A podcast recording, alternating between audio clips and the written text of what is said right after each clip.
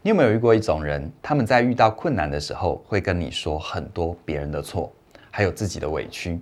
你听着听着，会想要帮助他，给一点解决的办法。但是当你提出解决办法的时候，对方又好像不太领情，甚至会跟你说：“可是因为这样那样，所以呢，你的办法一点用都没有。”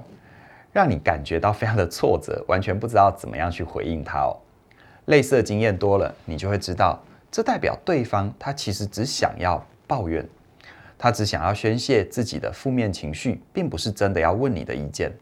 只是当你在听对方抱怨的时候，你可能同时也会想：啊，问题又不是抱怨能够解决的，抱怨真的有任何意义吗？其实啊，从心理学的角度来看，我们之所以会想要抱怨，是因为我们的内在启动了两种心理的防卫机转。第一种叫做投射作用。意思就是，当人遇到困难的时候，会因为挫折想要找一个出口，把自己的无力感丢到外面，觉得都是别人造成自己的困境，需要别人来为自己负起责任。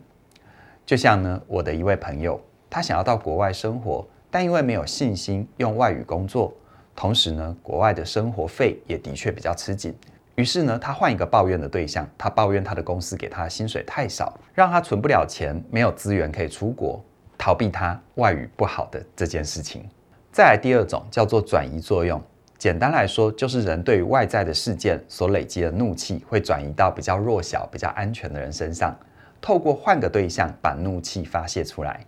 就像刚才提到的这位朋友，他因为在公司升迁不顺利，薪水不够，没有办法存钱出国。于是呢，他去跟家人争取资助，但只要家人不同意，或者是给不出他想要的金额，他就会借机跟家人吵架，来发泄自己心中的不满。而这两种防卫机转，投射作用跟转移作用，通常呢，它是同时出现的，因为呢，它可以帮助人在面对问题的时候，暂时逃避复杂的现实，找到一个替代的原因，缓解自己心里的焦虑。但如果过度依赖这些防卫机转，而且没有觉察自己的习惯，那么长久下来就很容易引发心理的障碍，造成当事人认知到的世界跟实际的情况出现很大的落差。除此之外呢，其实抱怨最大的目的就是当事人希望听到他说话的人可以对他感同身受。很多爱抱怨的人其实都有隐性的完美主义，对事情的过程跟结果有很高的要求。所以呢，他们需要很高的掌控感，希望任何的付出都可以有相对应的结果。也因此，他遇到事情不如意的时候，这种失控的情况就会让他感觉非常的不舒服。他觉得自己已经很努力了，怎么还是达不到想要的结果呢？于是呢，他们会有很多的愤恨跟埋怨，但他自己消化不来这些情绪，就会想要把负面情绪丢出去，希望别人知道自己的痛苦。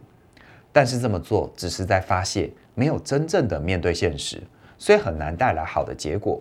而这样的状况就是让当事人还有他身旁的人都变得非常的辛苦。同时呢，他也会陷入一种恶性循环，因为他用自己的办法解决不了，认为自己已经很努力了，所以为了好过一点，他会把责任都推给外面的人或事，觉得是别人造成自己的痛苦，看不见其他解决的方案。这时候，如果有人点出他的盲点，提出解决方法，他也会用“但是啊，可是啊”这样的句型来否决这些提议，让自己的困难看起来是无法解决的。透过这样子来证明他已经努力过了，没有任何人能够帮助他解决问题。说到这里，你可能已经开始蠢蠢欲动，很想要叫那些爱抱怨的人赶快认清事实，不要再找借口了。但如果这个人是你很重视、很在乎的，而且你也知道他确实努力过。但还需要一点时间穿越内在的挑战。那我很鼓励你，先给对方情绪的支持，用三个原则陪伴对方走出负面的回圈。第一个原则，你需要先沉淀自己，在心里画出一个界限，那就是你只是个倾听者，而不是拯救者。尽可能中立客观的去聆听对方，同时呢，要记得不要轻易的给建议。因为当你调到问题解决模式，你会很直觉的认为，只要对方抱怨的事情不存在，他不开心的情绪就会消失。于是你会花很多力气在处理事情。一旦你真的这么做，你很可能会公亲变事主，卷入不属于你自己的问题里，让你自己里外不是人。越处理会越累，到最后变成是你在抱怨对方，而破坏了你们本来的关系。把握好第一个原则之后，接下来第二个原则才是多同理对方的情绪和处境。先建立关系，让对方感觉到你在乎他更胜于事情。比如说，你可以跟对方讲：“如果我遇到跟你一样的情况，我也会有同样的感觉。”让对方知道你对他的处境感同身受，并且在接下来的互动里，对你有一定的信任跟安全感。最后第三个，多关心对方的真实想法，用了解取代解决，像是去问对方：“如果现在的情况就是这样子。”那你想要做哪方面的尝试呢？用软性的询问代替直接的给建议，慢慢的引导对方去看见事实，给对方一点自主的空间。如果对方是有意愿想要改变的人，那他通常会有一些选项，让你可以进一步的去了解他现在还不能改变的原因究竟是什么。而如果这时候他还没有任何的想法，你也可以继续用第二个原则，先帮助他沉淀情绪，确认自己的状态。在这里需要提醒的就是，听别人抱怨是一件很耗费心力的事。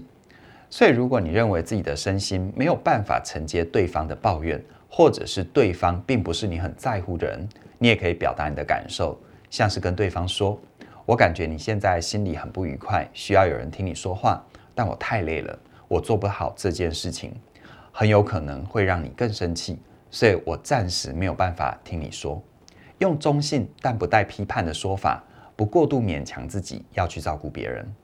切记呢，对方的情绪不是你的责任，把对方的功课还给他，你们才能够都成为成熟独立的大人。而如果你发现你可能就是那个爱抱怨的当事人，那我很鼓励你哦，在面对困难的时候，先列出所有可能的选项，接着就开始去做，但不必一头的栽进去，而是用最小的成本去做一些开始的尝试。就好比刚才提到的这位朋友，他一直犹豫要不要出国工作。他可以先学好基础的外语能力啊，并且花一两个月的时间，直接去体验国外的工作跟生活的环境，看看自己喜不喜欢，适不适应。如果喜欢的话，再进行后面的流程；但如果不喜欢的话，也可以及时的踩刹车，让自己有后路可以退。你要记得，有改变就一定会有不舒服的感觉。因为每一种选择，它都必须要付出成本跟代价，而如果你想要改变，却又不肯付出，那你可能就要回头觉察自己的内在信念，看看你在遇到困难的时候到底是怎么想的，你到底是想要舒服，还是想要解决问题呢？毕竟，不管你选择哪一种结果，都没有所谓的好坏或对错。但如果你想让人生有多一点改变，给自己多一点选择，那么我的线上课程。活出有选择自由人生，就非常适合你。在这门课程里，你会认识自己习惯的思路、口头禅，甚至于是你身体的呈现，让你看见自己的内在信念是怎样影响你的人生。只要你对于内在语言的形式有更多、更全面的了解，你就会依照现实的状况调整自己的想法，活出最真实的自己。而且更棒的就是，你现在加入这一门课，就可以免费获得另外一门由嘉颖老师主讲的线上课程。你是哪种人？在这门课程里，你可以认识现在最流行的人格测验 MBTI，也就是十六型的人格测验，帮助你看见性格的本质，了解你内在的原始设定。同时呢，嘉玲还会搭配荣格的心理学，还原 MBTI 背后的理论基础。陪伴你更清楚地看见自己，找到属于你的力量。现在加入，你就能够享受目前的优惠价二八八八，而这个优惠价只到六月二十八号。过了六月二十八号，这门课程的二八八八的优惠就会调整。